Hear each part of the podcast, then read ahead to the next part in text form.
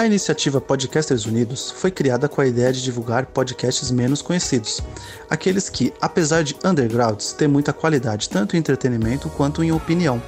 Por aqui você tem a chance de conhecer novas vozes que movimentam essa rede. Então entre lá no nosso Instagram, o arroba Podcasters Unidos, é só escolher e dar o play. Shut up and sit down.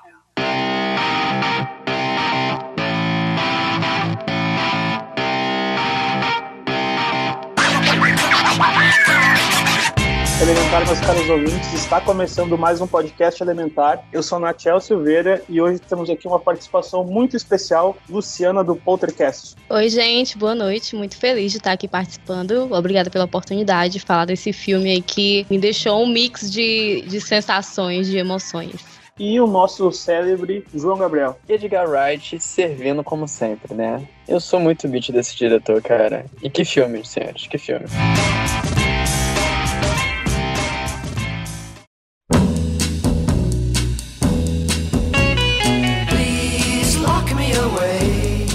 Uh, eu queria saber de vocês, assim, sem entrar em muitos detalhes, só queria impressões gerais. Se gostaram, se não gostaram, se esperavam mais. Qual, qual foi a primeira ideia de vocês sobre o filme assim que saíram da, da sala de cinema assim que assistiram o filme? Olha, eu, assim, eu, eu posso falar da forma como eu me senti, né? O filme, ele me passou ótimas sensações.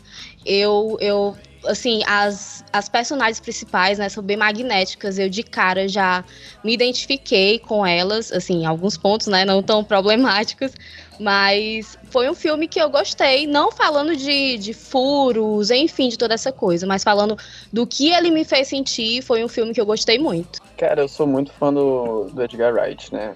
Eu gosto de tudo que ele faz. E eu fui para esse filme sem saber nada do filme eu fui só confiando por causa do diretor. Eu sigo ele no Instagram, né? Então ele sempre postava lá foto de produção, foto de divulgação. E eu fui até assistir o filme, eu não sabia nem sinopse, nem tinha visto trailer nenhum. Então eu fui descobrindo o filme conforme eu ia assistindo. Tu sabe que eu não sou um cara do terror, né? Pra mim o máximo que eu assisto de terror é tipo Corra ou então Midsommar. Terror, terror mesmo eu não vou. E esse filme, cara, foi me deixando tão agoniada. Mas eu gostei tanto, cara. Gostei tanto. Foi muito bom. E a maioria dos fãs dele não não, não são fãs de terror, né? Então acho que causou até uma certa estranheza para quem foi assistir o filme pensando no trabalho dele, né? Exato. Ele é um cara muito da comédia, né? Desde o início. O primeiro filme dele, que é o Fistful of Fingers, é uma comédia zoando westerns, né? E aí ele tem uma série que é maravilhosa, que é Spaced, que é com, que é com Simon Pegg e o Nick Frost, né? Foi daí que eles começaram. E tem a trilogia Corneto, né? Que são filmes de terror, mas na verdade são filmes de comédia, né? Ele só pega Sim. Aquela prática do terror, mas é comédia, né? Acho que o Baby Driver foi o primeiro filme, assim, dele que não era comédia mesmo. E é, agora é, o, o mais pesadinho, né? É, mas a assinatura dele continua lá, apesar de não ter nenhuma cena cômica, assim, os truques de câmera, a maneira como ele conduz o narrativo, você ainda vê que é um filme do Edgar Wright. Sim. Mas eu fiquei maravilhado com o filme, cara. Ah, tem um programa que a gente gravou lá, lá no começo do ano, nosso feed aí do Elementar, tem que é os filmes, perspectivas para 2021, ou filmes mais aguardados, algo assim, não lembro qual é exatamente o, o episódio agora. Lá eu, eu falei desse filme, cara, era um, era um dos que eu mais estava ansioso para pro seu primeiro filme de terror do, de horror do Edgar Wright, né? Enfim, e eu fiz uma dobradinha o dia que eu fui ver esse filme, cara. Eu fui ver no cinema e eu vi Last Night in Soho e depois fui assistir Duna, cara. E aí é bizarro que eu saí do cinema, assim, e eu não conseguia pensar em Duna, eu só ficava pensando em Last Night in Soho. Ele meio que ofuscou Duna e Duna pro segundo plano para mim, assim. Eu fiquei durante muito tempo pensando nesse filme, fui pesquisar sobre Sorro, fui ver a trilha sonora do filme, achei bem encantador toda aquela, toda aquela atmosfera que o filme cria ali, todo aquele ambiente e tal. Uh, acho, que, acho que a gente pode falar um pouco, você estava falando já do, do diretor, né? Vocês já, já falaram que são bastante fãs dele e tal. Uh, e qual era a expectativa de vocês? Pro, eu, eu tinha uma expectativa bem alta para ser o primeiro filme de terror dele, né? Eu acho, acho que ele é um cara super divertido, eu acho que ele tem uma direção super estilosa também. Ele, usa, ele joga muito. Eu gosto muito da, das cores que ele usa nos filmes dele, os movimentos de câmera são bem arrojados também. E eu tava curioso pra ver como que ia ser num filme de terror. Eu fiquei, eu, eu fiquei maravilhado com tudo, assim, em termos da direção dele. Então, eu, eu não sou muito de assistir lançamentos, né? Os lançamentos que eu assisti desse ano foi para gravar sobre. Então, e eu meio que me decepcionei um pouco com, com o terror, suspense e horror que saiu esse ano. Então, eu já fui assim com expectativa baixíssima, mesmo sabendo que era um trabalho dele, mas eu sabia que era um trabalho novo, né? Então, não sabia o que, bem o que esperar, mas é, eu gostei demais, né? Eu acho que é, é assim se você é fã do, Edgar, do Edgar, talvez você vá com a expectativa muito alta e talvez estranhe, não goste. Agora, se é uma pessoa que é fã de terror e vai assistir sem nem sequer saber, né, o trabalho, os trabalhos anteriores dele, talvez até goste mais, né? Mas realmente quando eu fui para assistir, eu já fui pensando que, sabe, seria mais do mesmo do que tá saindo agora, porque até então eu só tinha tido a emoção que eu tive de ver um filme bom esse ano com o Ken Candyman, né? Esse, esse que foi lançado agora. Então, os dois ficaram ali pau a pau dos melhores filmes que eu vi esse ano. Cara, eu mesmo sendo muito fã dele, eu fui. Eu tava com a expectativa altíssima, porque eu falei, o que ele me entregar, eu tenho certeza que vai fazer bom. E como eu não sabia nada do filme, eu não sabia nem que era um terror, eu fui descobrindo ao longo do filme e eu, eu me apaixonei, cara. Foi, foi muito bom, assim. Ele consegue construir uma tensão muito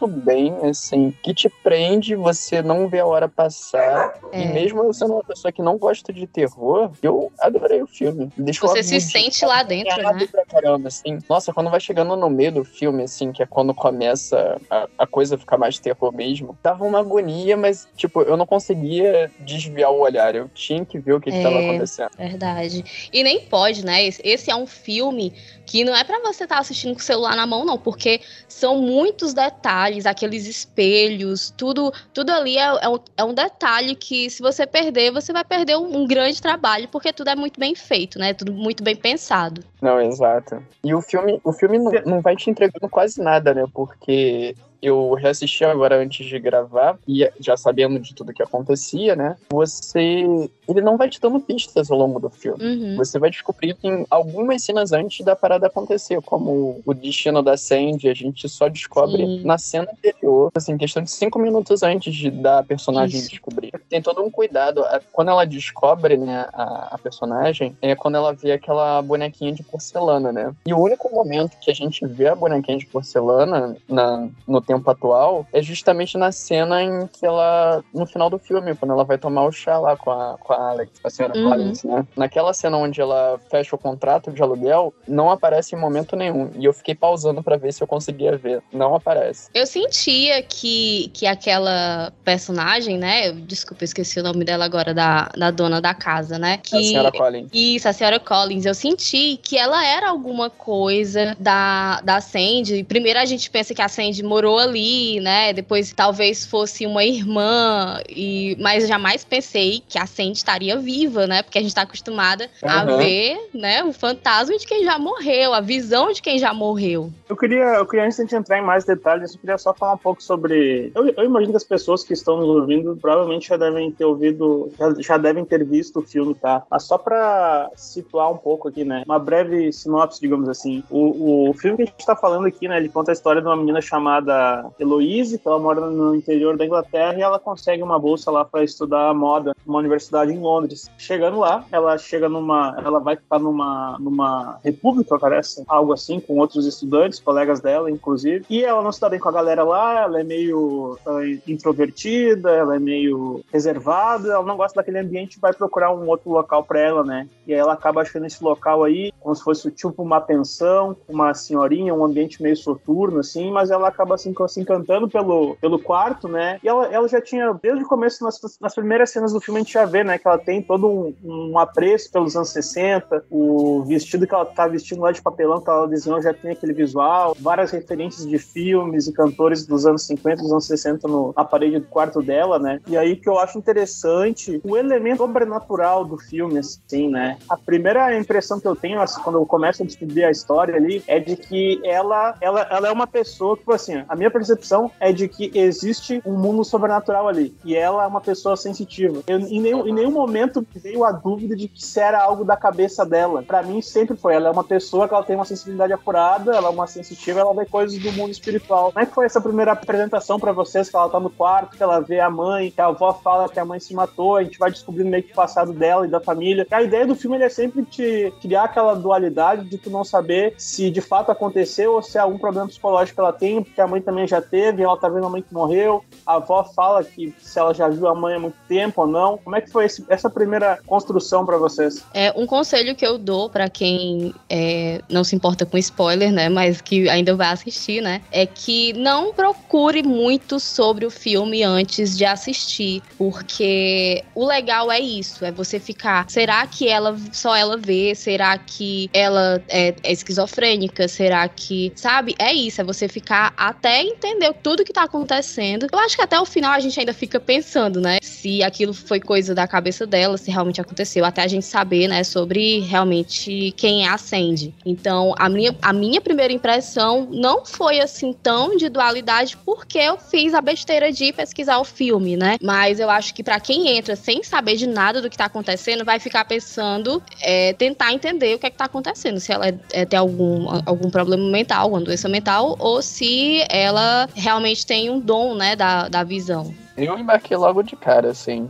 Eu já comprei a ideia logo no início que ela é, via né, o sobrenatural e fui embarcando. Não, não tive problema quanto a isso. Tem, tem cenas assim, por exemplo, quando ela tá lá na, na delegacia, né? Ela é muito vista pelo pessoal como esquizofrênica, né? Mas eu, eu comprei a veracidade no, no olhar dela e, e acreditei logo de cara. Mas sabe o que é interessante também nisso? É que, assim, trazendo pra vida real né? A, a uhum. Ela chega lá dizendo que tá sendo assediada por um cara na rua, que viu um assassinato, uma mulher ser assassinada e tal. Então, acho que trazendo muito pra realidade, é, é, me, é, meio que isso mesmo que acontece quando uma mulher vai denunciar alguma coisa, né?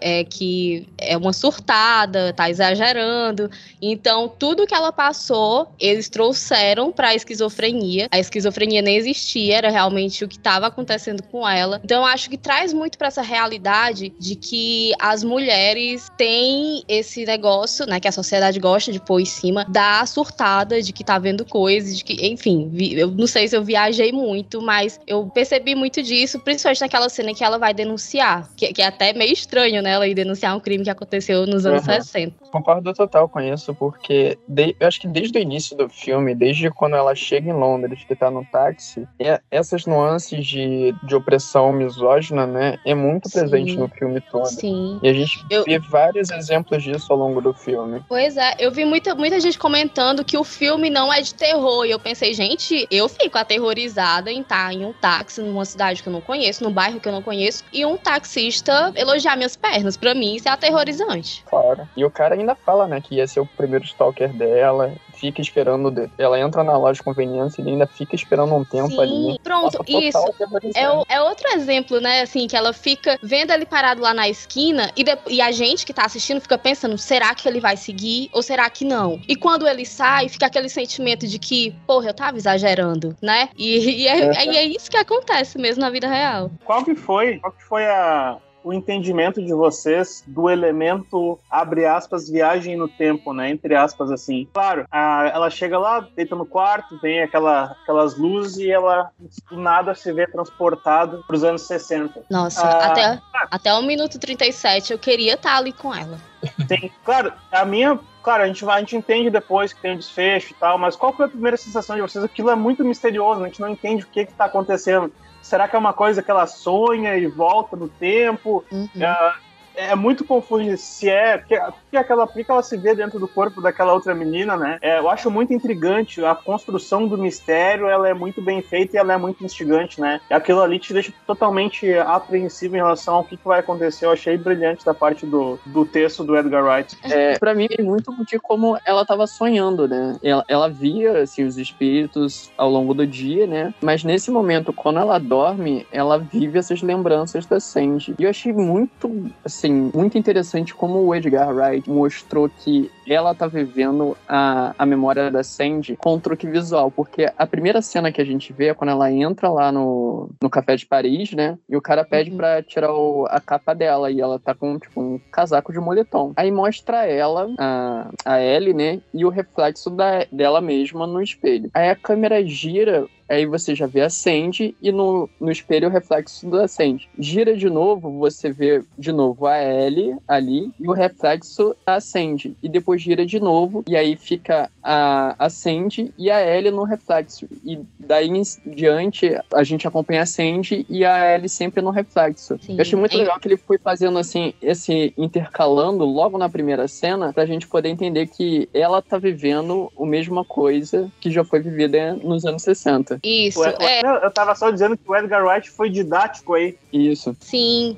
De primeiro eu pensei que fosse ficar, eu acho que teria sido muito chato se fosse assim, que a Ellie dormiria e a Sandy ia aparecer, sabe? Que ia ficar intercalando. Então, uhum. ainda bem que não foi isso, né? Porque é muito, muito hipnotizante ficar vendo elas passando pelo espelho. Quem vai aparecer agora? E, e eu fui ver depois os efeitos que ele usou, né? Tudo efeito prático. Foi tudo feito com muito cuidado. Então, é, é realmente. Eu acho que obras assim atraem a gente por isso, né? Porque é tudo muito bem cuidadinho. Não é só pra. É, olha, ele tá fazendo uma coisa diferente. Não, é, ele tá fazendo mas ele tá fazendo direito, tá fazendo bem feito e com efeitos práticos. É isso que a gente se apaixona no cinema, né, cara? A gente viu uma boa direção aliada a um recurso narrativo e isso transposto de, um, de uma maneira visual. Ah, aquela, por falar em direção, né? Aquela cena da dança é maravilhosa. Vocês chegaram a ver o making off dessa cena? Sim, eu vi agora há pouco. É muito coisa mais linda.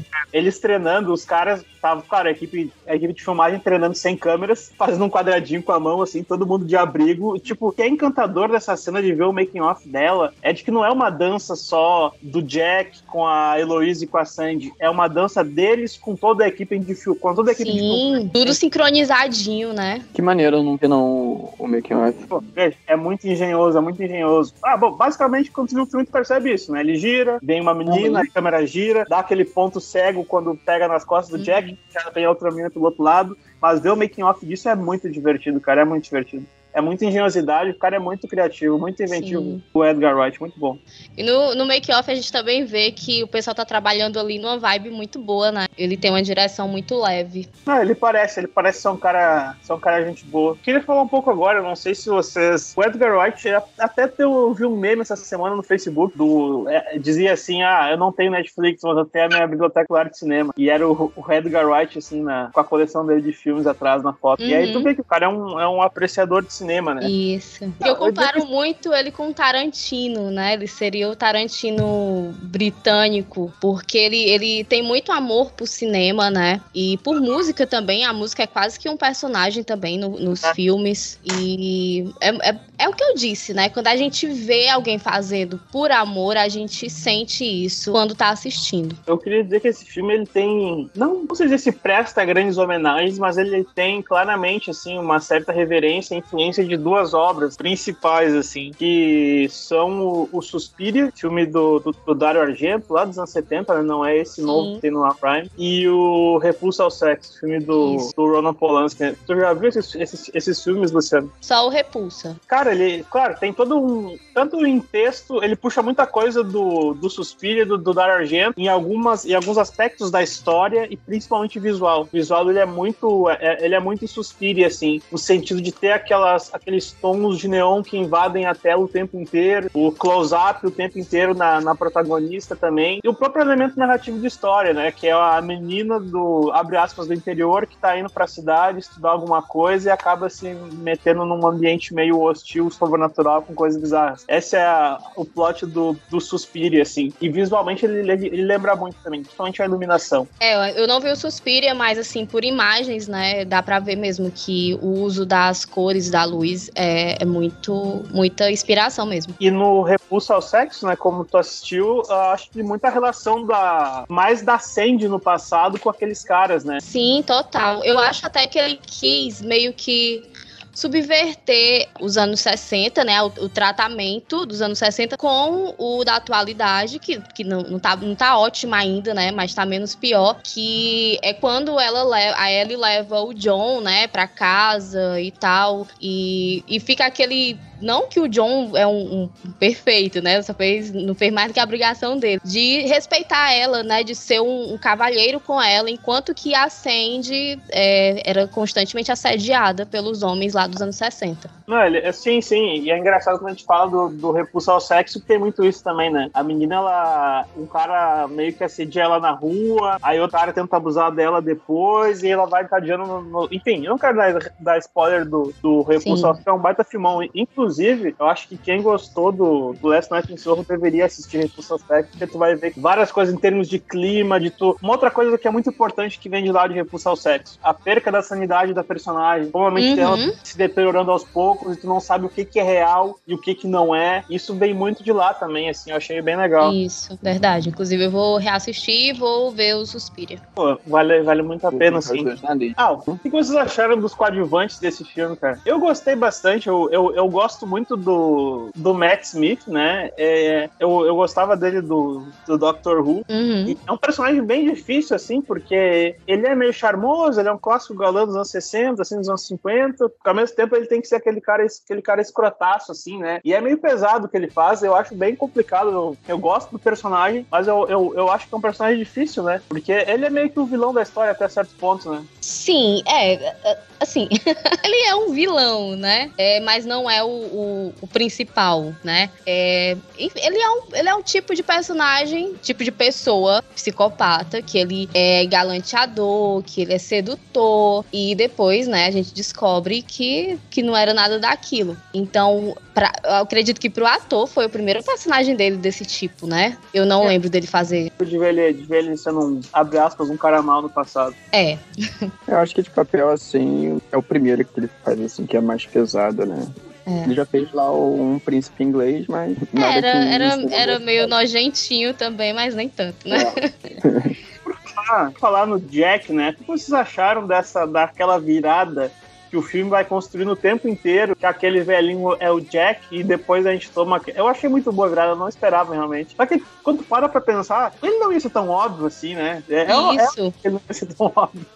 É, eu também pensei nisso. Eu pensei, não, não, não, ia entregar assim já de cara. Porque não tinha ninguém assim que, além dele, né, pra gente desconfiar que fosse. Então acho que ele não ia dar essa, né, jogar já na cara da gente. É, em total, o filme é todo construído pra gente também pensar que é o Jack, né? Porque ele uhum. reconhece a, a Heloise como se fosse a Sandy, várias palavras que ele vai falando ao longo do filme vai te dando dicas que seria ele, né? E a gente, a princípio, acha que o Jack matou a, a Sandy, né? Então é, poderia teve, ser ele. Teve uma coisa no filme que me, me deixou assim meio chateada, que é quando ela vê o Jack supostamente matando a Sandy, né? Porque a cena mostra ele matando ela, né? Só que eu, eu tenho um mecanismo assim na minha cabeça de defesa para não me frustrar, que eu penso hum. assim, não, aquilo ali é, é o ponto de vista da, da Ellie, né? Então a Ellie no medo ali, viu ele matando ela. Então, aquilo ali não tá sendo mostrado pra gente, tá sendo mostrado pra ela. A minha interpretação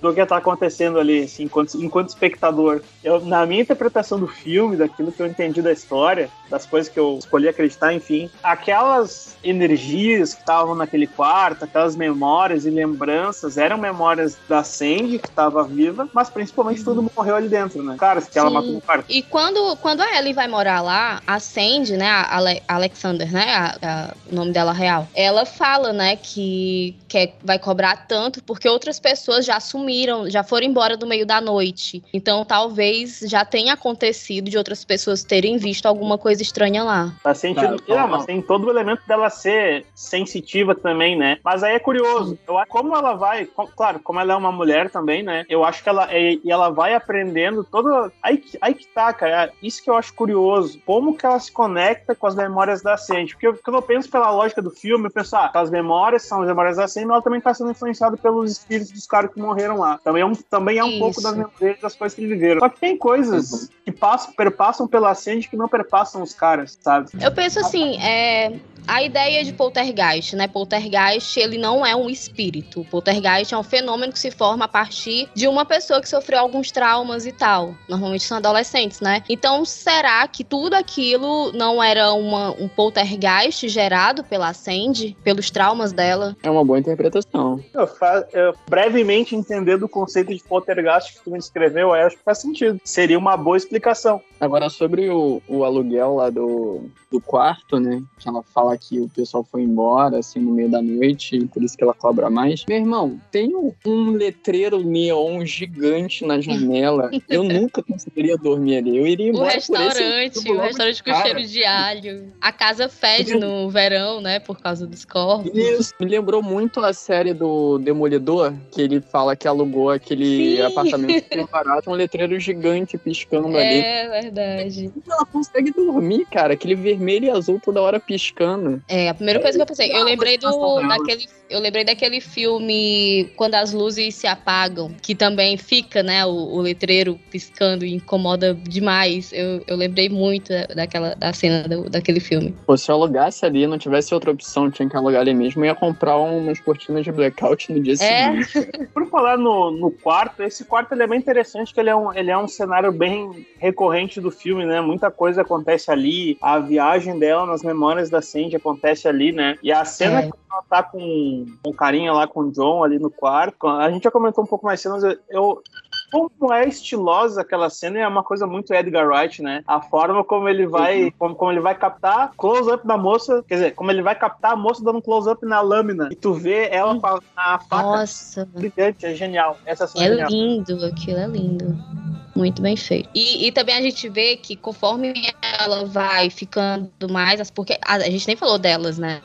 As atrizes maravilhosas. E a tensão tá no olho da, da. A todo momento, até em momentos que não são de tensão, a gente vê que ela tá com a tensão no olho. E a gente vê que o estilo dela vai mudando, né? Conforme ela vai passando pelas as aflições durante o filme. E quando chega naquela uhum. cena, que eles estão voltando de uma festa de Halloween, então ela tá com aquela maquiagem pesada, escura. Então aquela maquiagem. E, e influenciou demais pra cena ficar mais aterrorizante, né? Não, pra ficar estilosa, ficar bonita a cena, fica super original. Quando eu, quando eu lembro Last Night in Soho, eu lembro desse quadro, cara. E uhum. eu uma, uma dica aí, quem tá ouvindo, quem gosta de ilustração, de desenho, enfim, tem um cara que ele é um ilustrador que ele é muito bom, chamado Butcher Billy. Se no Instagram, tu acha a conta dele. E esse cara, ele faz umas coisas meio, meio cartunescas, assim, meio quadrinhos vintage. E aí ele fez uma ilustração de Last Night in Soho exatamente dessa cena, cara, é maravilhosa. É muito eu legal. Vi, foi excelente, cara. Ai, gente, eu quero depois o arroba dele. E uma coisa interessante dessa cena é que quando eu vi pela primeira vez o filme, claramente para mim era as, é, o, Jack esfaqueando a Sandy. Né? Pra mim estava uhum. muito claro. Quando eu review agora, antes de gravar, em momento nenhum mostra ele esfaqueando ela. Sério? É só o close-up da, da faca e a gente e vendo ela sendo suja de sangue, né? Uhum. A gente pensa que é o sangue dela. E em momento nenhum. Mostra. Mas olha aí, o momento que me frustrou, ele nem existe, né? Tá Foi muito muito bem construída a cena. Que massa. Eu não, eu não tive tempo de assistir de novo, assisti ontem, não tive tempo de assistir hoje. Vou assistir de novo pra prestar atenção nessa cena aí. Porque foi a, acho que foi a cena que mais me deixou assim, não, mas tinha o plot, mas ele enganou, sabe? Mas não, foi, foi só a minha própria cabeça. Total. Pô, cara, eu vou, eu vou dizer que eu fiquei tenso nessa cena por. Aí pode ser um pouco de. Bom, eu sou um, eu sou um cara negro, né? E nessa cena ah, eu tava. Eu fiquei tenso também por isso. Então, assim, a mina tá na, no quarto gritando, o cara negro tá ali no quarto com ela e a senhorinha tá batendo na porta. Eu, mas uhum. assim, vai, vai vir a polícia e vai bater no cara, vou matar o cara, alguma coisa assim. Eu fiquei pensando que poderia acontecer alguma coisa nesse sentido. Verdade, é muito, também. Eu, pensei nisso. a senhorinha abrir a porta e ver o cara ali e achar que ele tava fazendo alguma coisa ruim pra guri. Não, total. E o desespero dele, né, quando ele vê que a senhorinha tá batendo na porta, né, que ele sabe que ele tá fudido se, se pegarem ele ali. Sim. É caótica cara, aquela cena, né? Sim, sim. Acabação acho que é uma das, uma das mais legais. Eu queria saber de vocês, assim, cara, eu, eu acho que o filme ele é super divertido, ele é bonito e tal, ele é um filme maravilhoso. Só que, bah, ele, ele pesa, né? Principalmente quando a gente vê a, o sonho da Sandy de ser uma cantora se desconstruindo, né? Você vê que é uma coisa gradual. Começa uma história bonita, a gente tem um romance, um romance todo bonito, assim. Eles vão, dançam, transam, aparentemente estão apaixonados, o cara consegue um teste pra guria cantar. Aí a primeira bandeira vermelha é que ela começa a dançar com a roupa sensual lá pra uma outra cantora. Nossa, é, é muito triste. Eu acho que isso aí é lá no minuto 37, né? Que eu acho que até comentei que eu queria estar dentro daquele filme até aquele minuto. Pra mim, o filme poderia ter continuado um drama, um romance que eu tava amando demais. Mas aí teve que vir o fundo do poço, né? Quando a, a quando a gente vê assim a Ellie, né, mudando a expressão quando vê a Sandy dançando ali com roupas sensuais para um monte de homem ver, aí o filme muda completamente a o ah, meu Deus, perdi a palavra agora. Enfim, o, o filme muda completamente. Você tá sorrindo lá, torcendo para as duas meninas, né? Pelo sonho delas. Do nada vem bam. Não vai ser assim. É, vira a chave, né? Deixa de ser uma aventura romântica e passa a ser um suspense, um thriller, né? Não, não só isso, cara. Passa a ser uma coisa pesada. Eu, eu ficava angustiado. Total. Mal, fica é, a, guria, a guria vai ser estuprada, ela vai transar força, que ela, que ela não, quer ser cantora. Foi várias e várias vezes. E você vê essa mudança logo nessa cena antes de ver a própria Sandy, né? Porque quando mostra o, o teatro cheio por dentro e você só vê aqueles homens olhando assim, tu já acha que tem alguma coisa estranha, porque é um público muito diferente do que tava lá no Café de Paris. Sim. E quando abre aquela outra cantora, que não é ela, e tu já pensa lá, ela não é a principal, e uma coisa ali meio é, burlesca, né? E aí vai aparecendo ela só como sendo uma das dançarinas, e tu pensa, putz, cara. É, e ela tinha feito, ela tinha feito uma audiência, né? Que também é uma cena maravilhosa. A Anya cantando super bem, cena linda. Nossa. Aí ela, ela canta ali, é elogiada, e a gente pensa, não, agora vai dar certo. E não, né? O talento dela ficou em segundo plano, eles tiveram que objetificar ela para ela trabalhar, né? Ela não realizou o sonho dela. Cara, a parte que mais me doeu assim enquanto espectador, foi a hora. A primeira vez que, eles, que ela, assim, ela sendo na mesa com o Jack, tá aqueles, aqueles velhacos lá sentados também, né? E aí o velhaco vai em cima dela, ah, você é muito bonito, não sei o que lá. Mas eu, eu tô acompanhado do Jack, não sei o que lá. Ah, meu, aquela cena é terrível, cara. Ali foi a parte que mais me doeu no filme, é muito pesado aquilo ali. Né, ele fala, ah, Jack não se importa, né? É o Jack nem um pouco. Nossa, é... E aí quando ela sai puta, ele ainda vai atrás dela, nervoso, pra trazer ela de volta, né? Muito pesado. Só um parênteses aí, tem um vídeo no, no YouTube da, da Anya Taylor cantando Downtown no estúdio, assim. Aí mostra algumas cenas do, do filme e mostra ela cantando no estúdio. É Ai, é muito legal. Massa. E logo depois dessa cena, cara, tem uma cena que mostra que ele meio que foi atrás dela e ela tentou fugir. Eu não sei se, se isso era a cabeça da, da Thomasin Mackenzie viajando e tentando fugir, ou se realmente, quando aconteceu isso a primeira vez, ela tentou fugir e prenderam ela em mostra ali. Isso não ficou claro para mim. Qual foi a interpretação de vocês disso? Isso foi o que aconteceu de fato com a Sandy? Ou era a, a, a Thomasin Mackenzie viajando na, nas memórias dela? Eu tô, eu tô tentando eu tô tentando voltar pra cena. Tô, Tô tentando lembrar aqui qual é a cena que tu tá falando. Logo depois, quando ela, quando ela foge lá do, do Jack, né? A impressão que dá é que ela, ela volta pro. Isso, ela volta pro camarim e começa a tirar a roupa, tirar a maquiagem e tal. E aí parece uhum. que ele vai uhum. atrás dela e ela começa a fugir no meio do teatro ali, daquela casa de shows. E só que, tipo, ela não consegue sair por lugar nenhum, sabe? E aí a minha, minha, minha dúvida é, aconteceu e ela foi obrigada naquela noite a transar com aquele velho. Eu acho até que foi dele, né? É, sim, sim. Eu creio que sim, porque ela tá. É, é, é como se fosse uma viagem no tempo. Então ela não poderia fugir nem mudar o que aconteceu, né? Então por isso que ela queria fugir daquela visão que estava tendo e estava sempre voltando para ela e aconteceu o que aconteceu. E nessa cena, cara, você vê assim como é degradante, né? A, como era degradante a vida dessas mulheres, porque em cada em cada camarim que ela entra tem uma cena chocante, né? Tem gente se drogando, tem outra que tá com overdose, outra lá sendo estuprada. É. E, e, é e vai e vai numa crescente, né? Vai numa crescente. Cada quarto que ela, cada camarim que ela vai passando, você vai ver que cada mulher tá numa situação mais decadente que a anterior. Que Sim. aquilo ali já era desenhando o futuro dela. Ali é onde meio que acaba o sonho da Sandy de ser cantora. Acho que ele meio que perde, assim, o... toda a coisa divertida do filme meio que morre ali, né? Onde ela morreu, né? Como ela mesma fala, que morreu todas as noites. E isso é uma coisa do filme, assim, que é muito interessante, como o Edgar Wright mostra, né? Que toda a temática é os anos 60, né? E a gente começa o filme muito com a glamorização dos anos 60 e ao longo do filme a gente vai vendo como era degradante nessa época, como era muito pior, né? É, eu vi uma, eu vi uma entrevista no, eu vi no Fantástico, Fantástico da Globo que era domingo, eles dando entrevista, vocês chegaram a ver isso? Não. Não. Ah, aquela, aquela coletiva de imprensa, exatamente, isso como é que é o nome. Eles foram lá, Globo Junket. Isso, a Junket. O- Aí o cara veio, eles veio que fizeram a pergunta aquela que o David Lynch não gosta de ouvir. Ah, meu, qual que é o significado do teu filme? Ai, que Não, que ódio. Artista nenhum gosta disso, né? Não, mas o Edgar Wright, o, o Edgar Wright falou, cara, ah, cara, a ideia do meu filme é que a gente não deve meio que ficar gla- glamorizando e apaixonado pelo passado e ficar reverenciando as épocas passadas e esquecer de viver o presente. Essa é a mensagem final. Eu É, diz ele, né?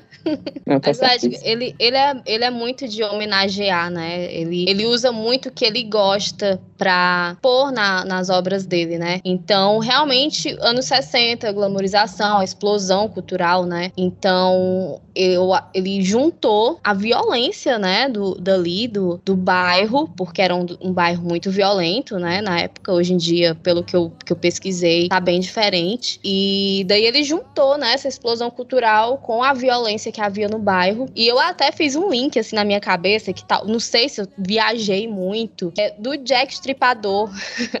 Me veio na cabeça isso Boa, boa. de que o Jack Stripador, ele era um serial killer de prostitutas, né? Então a gente tendo isso na realidade, a gente meio que assiste o filme pensando que é mais uma história sobre isso, sobre prostitutas sendo assassinadas. E acaba que no final a gente descobre que não, é sobre uma prostituta que assassinava os homens que a contratavam. Pô, perfeito, muito bom o paralelo. É bem isso mesmo. Whoa, whoa. When shadows fall, I pass a small cafe where we would dance at night. And I can't Como é que foi pra vocês a- a- essa virada? Eu fiquei em choque, assim, cara. Eu não tava esperando nada. Primeiro, tu vai desvendando as coisas aos, aos poucos, né? O primeiro turning point é tu descobrir que o cara aquele não é o Jack. E aí, se não é o Jack, porque o tempo inteiro eu ficava com, aquela dúvida. Tá, o Jack tá vivo. Ok, eu aceitei que esse cara é o Jack. E aí, se eu fazer um parênteses, né? Que tu viu o Bacurau, Luciano? Não, ainda não. Essa pergunta é tão engraçada, desculpa.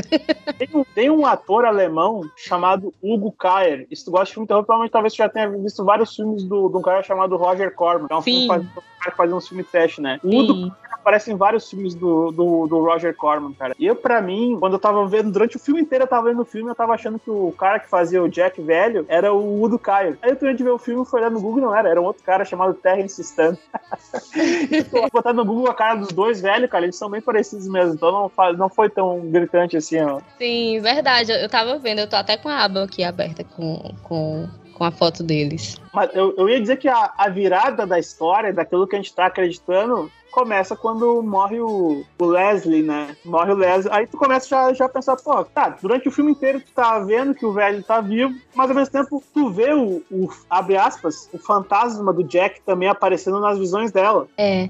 Sabe Não- outra coisa que, que eu prestei atenção, assim, desde o início, quando ele aparece, quando ele vê a Ellie? Quando ele vê a Ellie, ela é quase atropelada, né? E Uhum. quando ela tá correndo da faculdade, ela quase é atropelada pelo mesmo, assim, o mesmo modelo de carro. Não sei se é um táxi, não sei, né? E quando ele morre, é o mesmo modelo de carro. Então é, sei lá, era como se o filme já estivesse dando sinais premonitórios do que ia acontecer. Olha aí, divertido, não tinha pensado, mas é verdade, né? É verdade, tem razão. Eu, mas, a- ainda sobre esse personagem, cara, eu achei bizarro os caras colocarem o, o Sam Clifton pra aparecer 10 segundos no filme. Ele, é- ele é um ator consideravelmente famoso, assim, dos atores britânicos, né? Eu, eu chorei vendo aquele filme dele com a, com a Emilia Clarke. Aí eu vejo assim, ah, esse cara aí tão. Um ator tão proeminente faz um papel com um coadjuvante de 5 segundos. E ele tá com uma maquiagem super pesada também naquele personagem quando ele aparece lá no passado. Sim. Deve ser, deve ser brother do, do Edgar, né, cara? Verdade. Inglaterra é um ovo.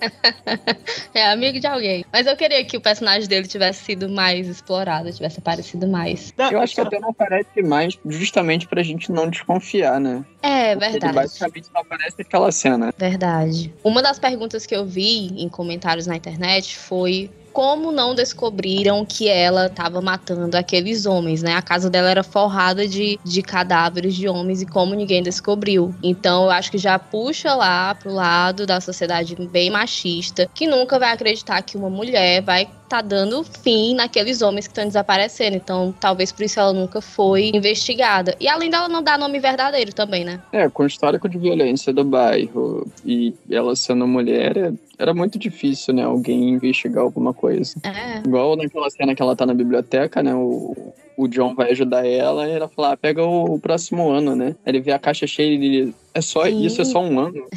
é, Londres é muito. É muito É. perigoso. Não conhece Brasil, né, a Ellie?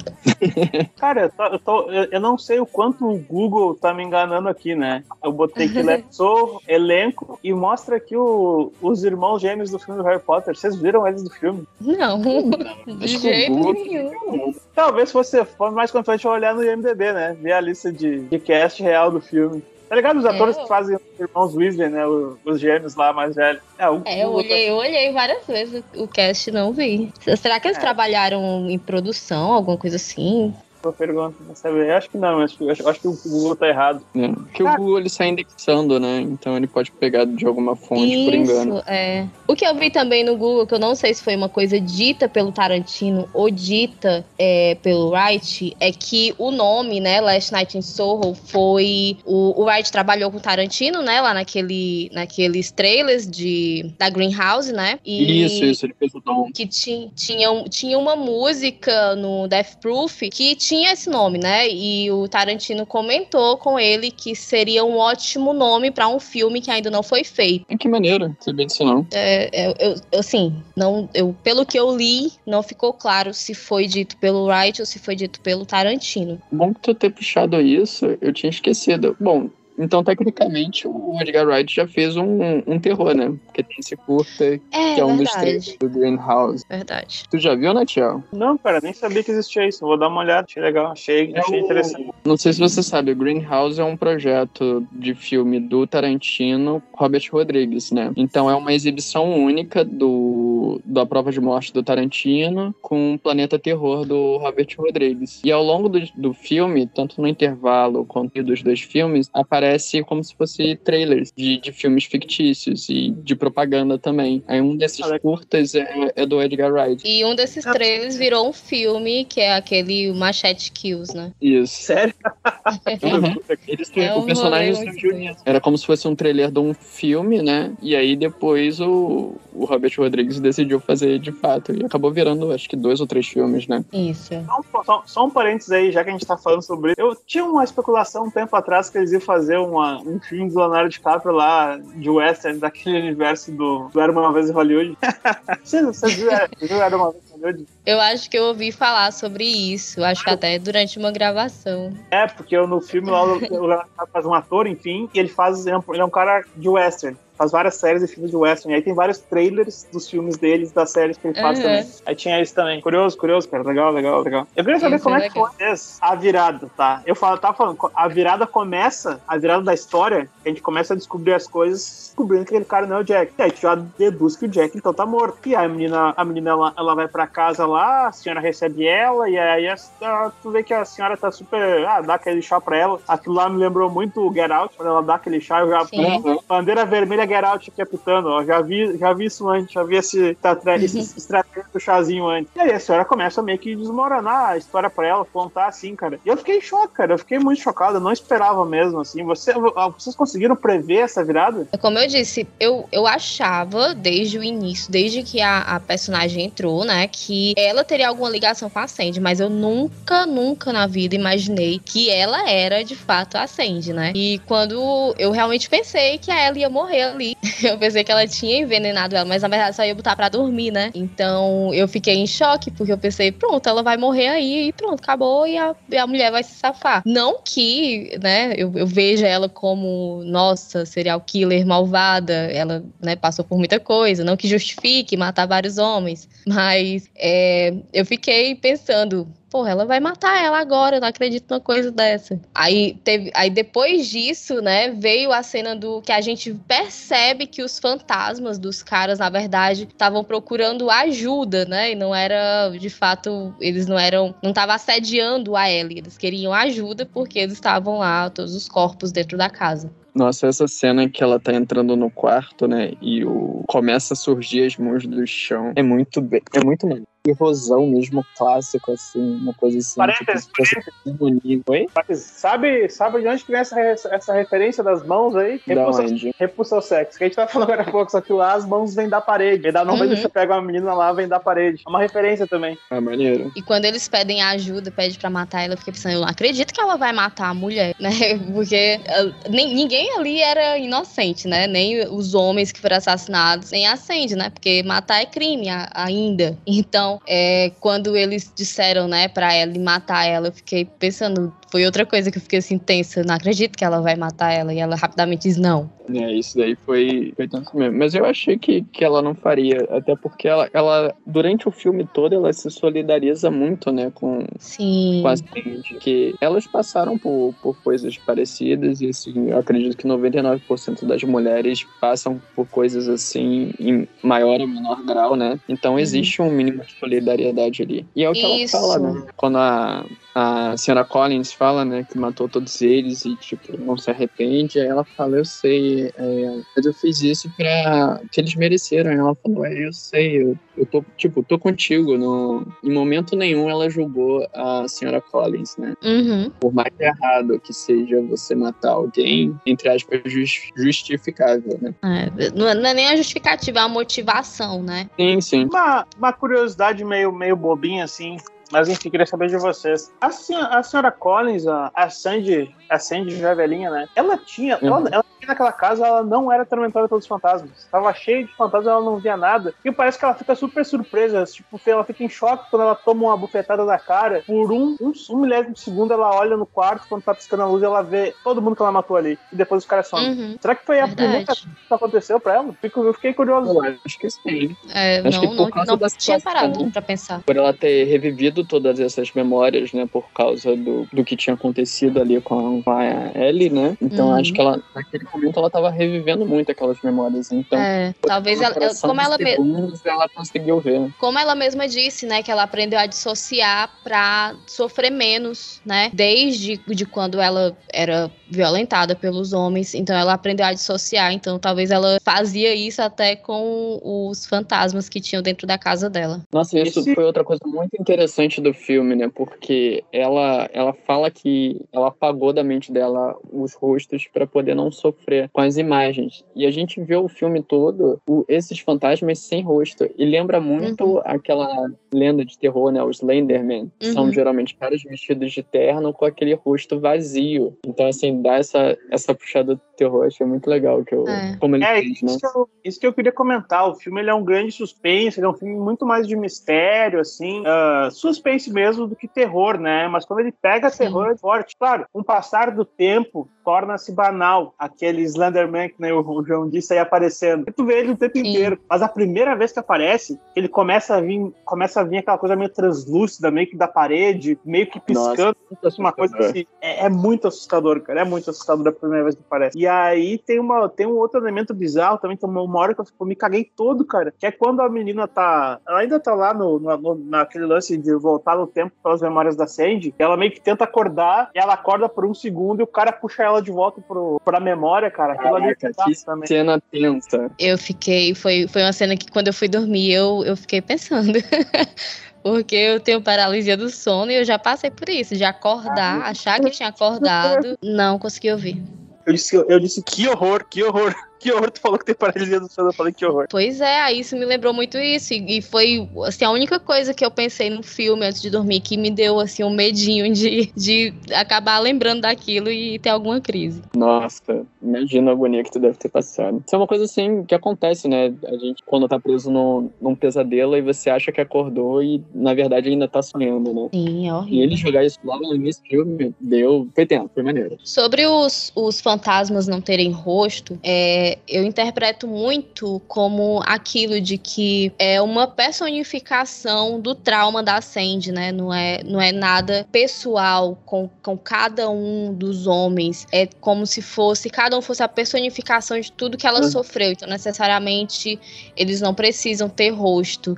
É, é tipo, o mal que tá ali não, não é um monstro só, é toda uma um sistema que abusou dela, né? Boa, pensei nisso também. E falando deles, tem, tem uma cena também que é muito interessante, é quando a Ellie tá correndo, assim, por uma viela chovendo, e eles vão pegando ela, né? Como se fosse quase uma horda zumbi. Nossa, a cena lembra gente. muito o Shaun of the Dead, que é um, um dos primeiros filmes do, do Edgar Wright, né? Eu não, Uhum. não tive tempo de reassistir pra ver se tinha alguma cena que seja visualmente igual, mas me lembrou muito. Eu ia dizer que lembra muito mulher quando entra em boate hétero.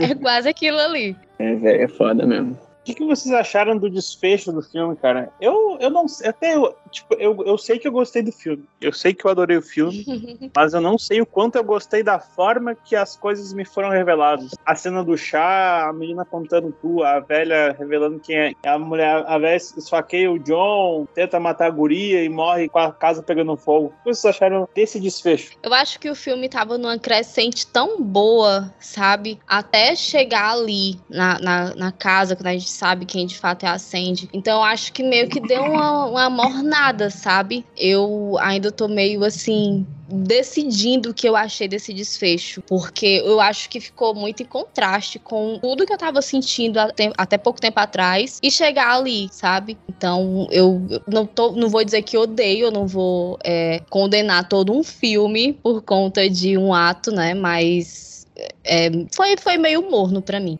Vocês acharam? Gostei de, de, de como foi. Eu acho que o filme todo foi construindo uma tensão. E quando chega ali no momento, né, que, que o ponto de virada é quando ela descobre que a senhora Collins é a Sandy, a coisa entra tanto num absurdo de desespero, você fica tão desesperado quanto a própria Ellie naquele momento, né? Porque você acabou de saber que ela foi envenenada. Aí o, o John toca a campainha. Aí tu pensa, fudeu, eu preciso sair daqui. Só que ela pega a faca, né, a senhora Collins, e vai matar o, o John. E eu sofri muito com aquela facada que ele recebeu, porque Uhum. até a gente ver depois, eu achei que ele tinha morrido. Uhum. Levou aquela facada, ficou aquele tempo todo ali no chão, e ainda tem a- todo o incêndio, ela indo pra cima, aquela cena agoniante das mãos agarrando ela. Acaba assim, acaba tudo bem, né? Entre aspas, no final, porque eles dois sobrevivem, eles são resgatados ali pelos bombeiros. E eu acho que até, até antes um pouco disso, né? Quando ela começa a subir a escada e a, e a senhora Collins vem com a faca, se tá numa tensão tão grande que o mundo real se desfaz e entra quase num, num realismo mágico, que é É, o ambiente muda pra pra uma coisa assim muito irreal e muito impalpável. Ele vai, ela vai vir uma escada diferente, né? Assim, quase uma coisa espectral. E quando ela vai batendo a faca, vai quebrando como se fosse vidro, né?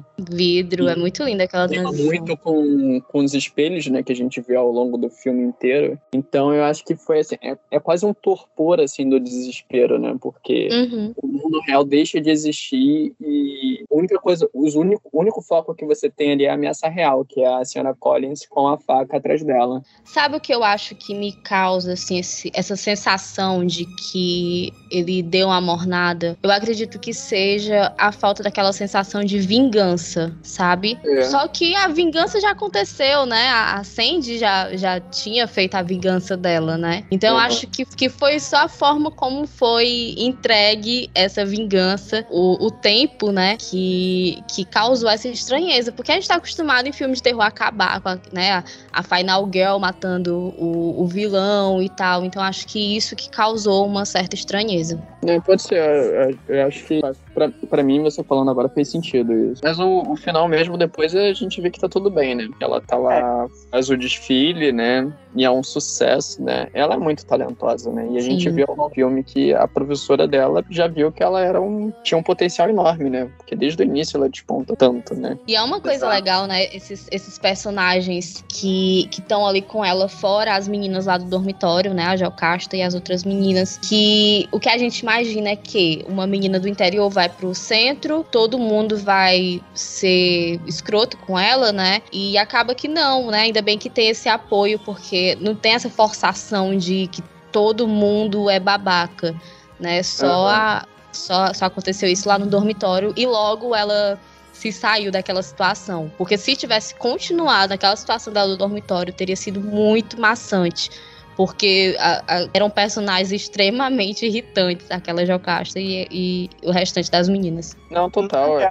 Dá um bom realismo, né? Porque é a vida real, né? Tem gente babaca e tem gente legal Exato. no seu dia a dia. Então mostrar essa que ela, mesmo com todo o sofrimento dela, ela conseguiu achar um, minimamente uma rede de apoio ali, né? Ela tinha um Sim. John, tinha a professora dela e até a avó dela mesmo, que ao longo do filme fica telefonando pra ela, né? A dona é do bar, né? dela. Também A super do legal com ela. Ah, no final, eu acho que eu, eu gosto do, do filme que me dá um final feliz, cara. Eu gosto muito, e eu quero sair do cinema alegre, eu não quero sair depressivo, então.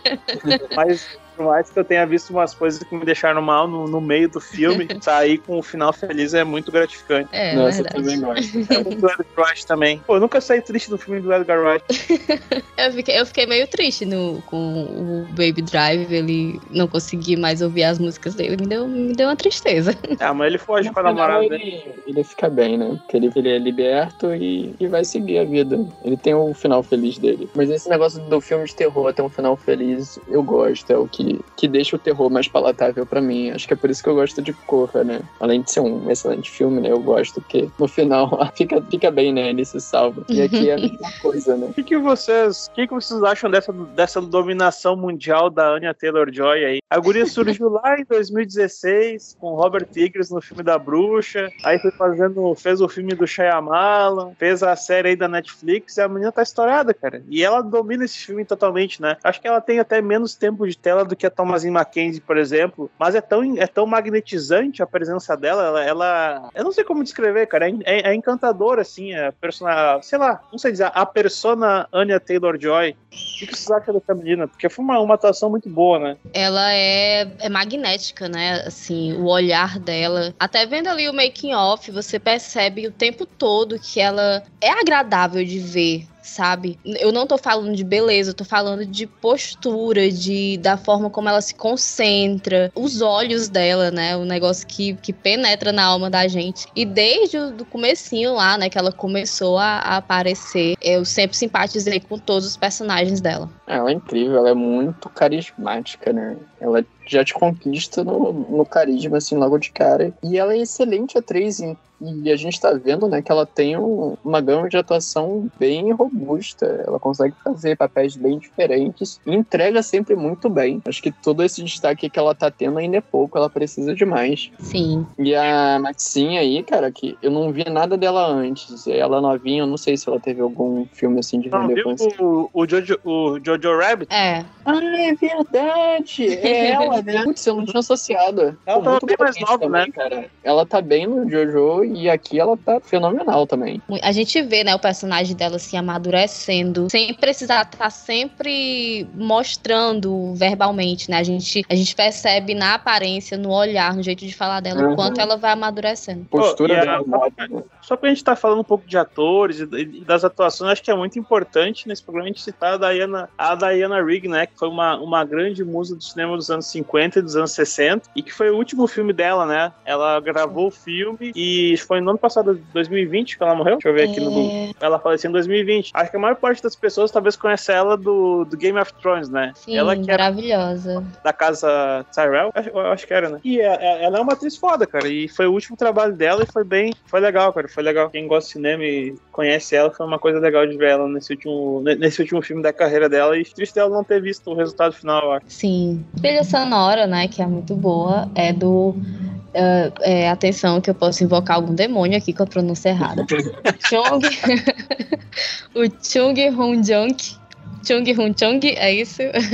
que, que, que mais uma vez, né, é, o, o, o Edgar ele gosta muito de pôr, né, a, a trilha sonora assim, construindo a cena, e eu acho maravilhoso quem trabalha assim, eu, porque como uma pessoa que gosta de música e de cinema, juntar os dois num só é a coisa mais maravilhosa que existe pra mim. E eu vou dizer aqui, talvez seja polêmico, eu acho que ele, o Edgar faz melhor do que o Tarantino nesse quesito. Eita, menina, agora, agora tu Tarantino invocou grande parte do- dos braços brasileiros que estão te ouvindo. O Tarantino nunca fez um filme que é baseado nisso, e o Baby Driver é baseado nisso.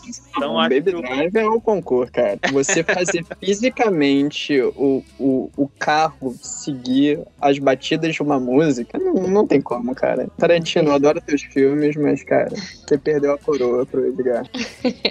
As- os dois são ótimos. A, a comparação é inimiga da felicidade. Não, não precisa escolher um. Isso. Sim, sim. Eu queria saber de vocês qual foi a cena favorita de vocês. Tem uma cena que eu não comentei, que foi uma cena assim que ela não é uma grande cena, mas assim, eu sempre me baseio no que me fez sentir, que é até arrepio, lembrando, que é a cena em que a, a Sandy já tá ali na decadência, ela tá sentada e vai trocando os homens, e ela vai trocando de nome, e a Ellie tá do ladinho dela, no, no reflexo do espelho, né? E quando é o, pes- po- nossa, é, é muito, muito angustiante. E quando o policial tá sentado do lado, que a Ellie começa a bater no espelho e ela. E eu, a, a gente chega a achar que não, ela nunca vai conseguir quebrar esse espelho. E ela não só quebra, como ela abraça, acende. Nossa, é, é tão lindo aquilo ali, sabe? De um momento assim de sororidade mesmo, sabe? É, só de falar eu fico arrepiada de novo. Então, não é uma grande cena, né? Mas é uma cena que realmente me tocou, que eu fiquei emocionada assistindo. Só de tu falar, eu fiquei arrepiada aqui. Essa cena é, é espetacular. É, é muito bem construída. E é linda, né? Porque ela tá tentando mudar ali uma coisa que não tem como mudar, né? Aquilo já aconteceu. É. E a dia que você tá ali de assim, de não virar, né? Você fica junto com a Ellie, tipo, porra, vira, olha pro espelho. E ela Poxa, não vira, é. Sandy já morreu, né? E outra, quando, quando a Ellie viu que, que tudo tava dando errado, ela podia simplesmente abandonar, né? Isso aqui não é da minha conta, mas não, ela fica lá e, e, né, e quer dar apoio até o final, quer ajudar até o final. E ela faz isso, né? Ela impede a, a senhora Collins de, de cometer suicídio, né? Sim, verdade. apesar dela morrer ali pelo incêndio, ela antes tentou se matar com a faca e a, e a Ellie ainda assim foi lá e impediu ela. Ou seja, foi, foi até o final mesmo. E João, qual foi tua, tua cena favorita, João? Cara, eu tava pensando aqui. Acho que tem cenas muito boas no filme, eu ainda não consegui escolher uma. Essa cena que a gente falou agora é uma das melhores cenas do filme. Eu gosto muito da, daquela primeira cena do. Quando ela tá entrando nos anos 60, que tem a dança ali no Café Paris. Eu acho que é muito bonita a cena. A gente comentou mais cedo, né, do making off dela. E, obviamente, a, a cena do, do Jack morrendo, né? Que antes a gente pensa que a, que a Sandy, que é tão gráfica assim, e mesmo sendo gráfica, não tá mostrando de fato, acho que é muito impactante pro, pro espectador. Eu fiquei passada que tu falou que não mostra ele matando ela, né? Mas eu vi. eu tava hipnotizada assistindo e eu vi ele matando ela. E eu, eu pensei que realmente tinha acontecido isso, então eu vou assistir de novo. Eu também vi, cara. Eu acho que eu acho que Genial. esse filme, esse filme ele é um daqueles, né? Como a gente tem um baita plot twist no final que ressignifica toda a jornada que a gente teve durante. Esse é um daqueles filmes pra gente rever, né? Revisitar e revisitar. Fazer isso que o, que o João fez hoje, que ele disse pra gente que ele fez hoje, que ele reviu o filme, foi prestando atenção nos detalhes pra tentar ir pegando essas possíveis pistas que tivessem ali pra gente entender, né? E eu, cara, eu quero muito fazer isso, cara. Eu quero, eu quero muito fazer isso. Eu acho que vai ser bem divertido. Eu também fiquei chocado, assim como tu, Luciano. Eu também fiquei, eu, eu também fiquei chocado de saber que, que ele não dá facadas na Sandy durante a cena. É que, enfim, como a gente tá tendo toda, toda aquela construção, que, que nem o, o João relatou, que a gente só vê a lâmina subindo e descendo, a gente completa o resto com a nossa cabeça, né? É, Então, e olha que massa, né? Porque ela também pensou isso. Ela também viu isso, né? Não foi só a gente que tava assistindo. E ainda mais no final, quando acaba a- o movimento da faca, você vê a Sandy toda ensanguentada e sem se mexer. Então, pra gente, é óbvio que ela morreu. É, e eu, eu, eu já aproveito pra dizer que essa foi a minha cena favorita também. Só pelo pôster, assim, só pela cena do, da, da, da Thomasin, o, o reflexo da Thomasin Mackenzie com a maquiagem borrada na faca descendo e subindo, aquilo ali é genial, cara, é genial, é muito bom. O Edgar Wright sabe fazer É. umas imagens maravilhosas, muito bom. E, e Parece eu muito pôster de, de, de filme de terror oitentista, né? To- Totalmente. Faz sentido. Eu acho que deve ser até uma referência a isso que ele faz, assim. A ilustração, não sei se chegou a ver, a ilustração do Botcherville é exatamente essa, essa cena aí. É, é maravilhosa. O fotógrafo do filme, cara, que eu até, até tenho que olhar aqui quem é o diretor de fotografia, mas, pô, tudo que a gente vê na tela praticamente é, é o trabalho do cara. E eu Uhum. acho que né, reverenciar ele aqui, o cara é muito bom. Eu, eu vi que ele é um cara oriental. Eu não, não, não, não lembro de cabeça o nome dele agora, vou ver se eu acho aqui. Será que eu troquei o, o nome do de fotografia pelo o do, da trilha sonora. Pô, e aí, falando daquele making off que a gente tinha falado mais cedo, cara, me, me incomodo naquela cena maravilhosa quando o, Edgar Wright não aparecer. Apa- Aparece a- o, o diretor de, cena de fotografia. Vamos lá, Chung Hong Chung. Pronto, eu troquei. É verdade, eu troquei. Eu Aparece naquela ele. hora eu falei o nome dele. No make off aparece ele, aparece os caras que seguram a câmera, de fato, os, os operadores da câmera, e, não- e o, Edgar Wright não aparece. A cena mais legal do filme, o cara não aparece, pô, no make off, que loucura. Mas enfim, uma outra coisa que até é relevante falar, né? Esse filme, ele puxa, claro, quando eu falo, quando eu falei lá que ele, é- ele tem muita influência de Suspiria no visual dele, automaticamente eu já quero dizer que ele é influenciado pelo o gênero de filme chamado Giallo, né? Que era aqueles filmes, filmes de origem italiana, geralmente, que Uhum. misturavam o- o- um terror sobrenatural com algum elemento de um terror factível, palpável, tipo o slasher e tal, como a gente foi conhecer depois, entender como um gênero de slasher. E aqui tu tem, que é, que é muito aquela coisa de saber se é uma coisa do mundo real ou se é alguma coisa do mundo sobrenatural, né? Isso é um elemento muito forte lá dos filmes de diálogo que ele traz aqui também. Então é uma coisa legal. O Edgar Wright é um cara que ele sabe bastante de cinema, ele mostra assim nos filmes dele que ele é um cara que ele, ele sempre reverencia muitas coisas bem interessantes, né? Sim. Então, galera, eu queria saber considerações finais de sobre Last Night in Soho. É, eu acho que o filme ele é tão agradável visualmente que e, e a atenção dele é tão constante e as personagens são tão faz a gente ter tanta simpatia que a gente consegue ignorar qualquer furo que possa ter. Então, é, foi uma experiência muito boa assistir ele. E eu, eu fiquei meio assim, como eu tava conversando com vocês, sobre o desfecho, mas conversando com vocês, eu já, já tô olhando por um ângulo melhor. Então, é, é para dar nota? Olha, Não precisa, não. A Pode gente falar. não tem costume, não. Não dá nota, não, pode. né? a gente, a gente não tem esse, essa. Não, a gente não, não costuma fazer isso, cara, mas tu pode Uhum. fazer o que tu quiser aqui. Não, não- eu não gosto de dar nota.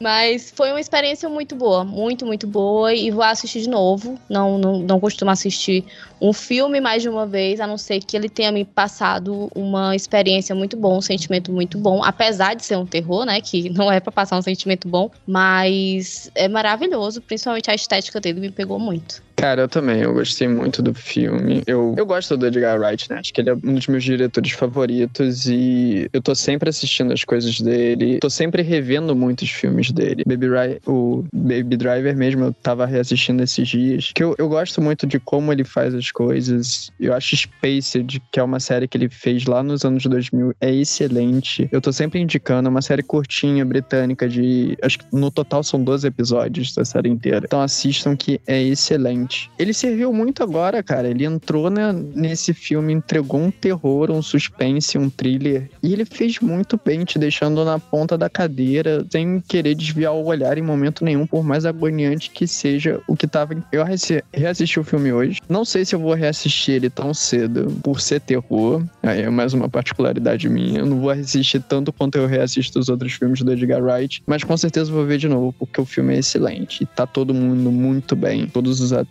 estão. O Matt Smith, a Anya, a Maxine, todo mundo tá, tá muito bem, cara. É um dos melhores filmes de 2021, com certeza. Ok, cara, eu, eu também gostei muito do filme. Lá no, no- no- naquele podcast que comentei com vocês, que a gente gravou no começo do ano, eu falei que era um dos, meus, dos filmes que eu mais esperava, assim. E, cara, a minha percepção até agora é que o Edgar Wright nunca errou.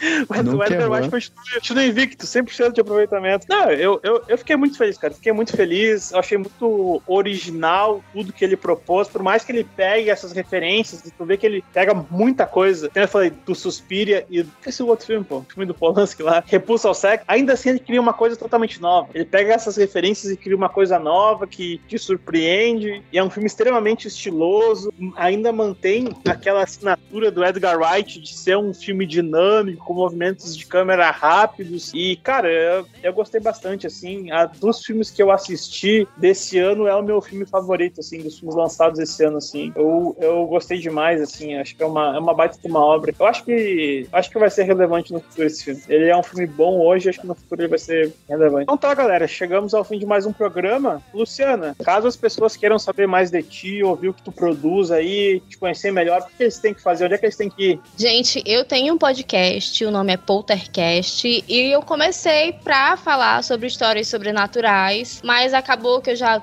tô mais puxada lá pro True Crime, então quem gosta desse tipo de assunto é, pode me procurar no Instagram, arroba poltercast_dm, e lá na bio tem os links ah, para você ouvir o podcast no teu agregador favorito. Tem também link para contato, para você mandar relatos de alguma coisa bizarra que aconteceu com você. Se você gosta de escrever histórias é, de terror, manda para mim que eu faço episódios bônus contando. E também tô no YouTube, tô começando agora, tô aprendendo agora. Então tem o link também para assistir os vídeos no YouTube. Tem coisa que eu posto no podcast que eu não posto no YouTube e coisa que eu boto no YouTube que eu não ponho no podcast. Então procura lá, Poltercast Underline DM e segue, curte, compartilha.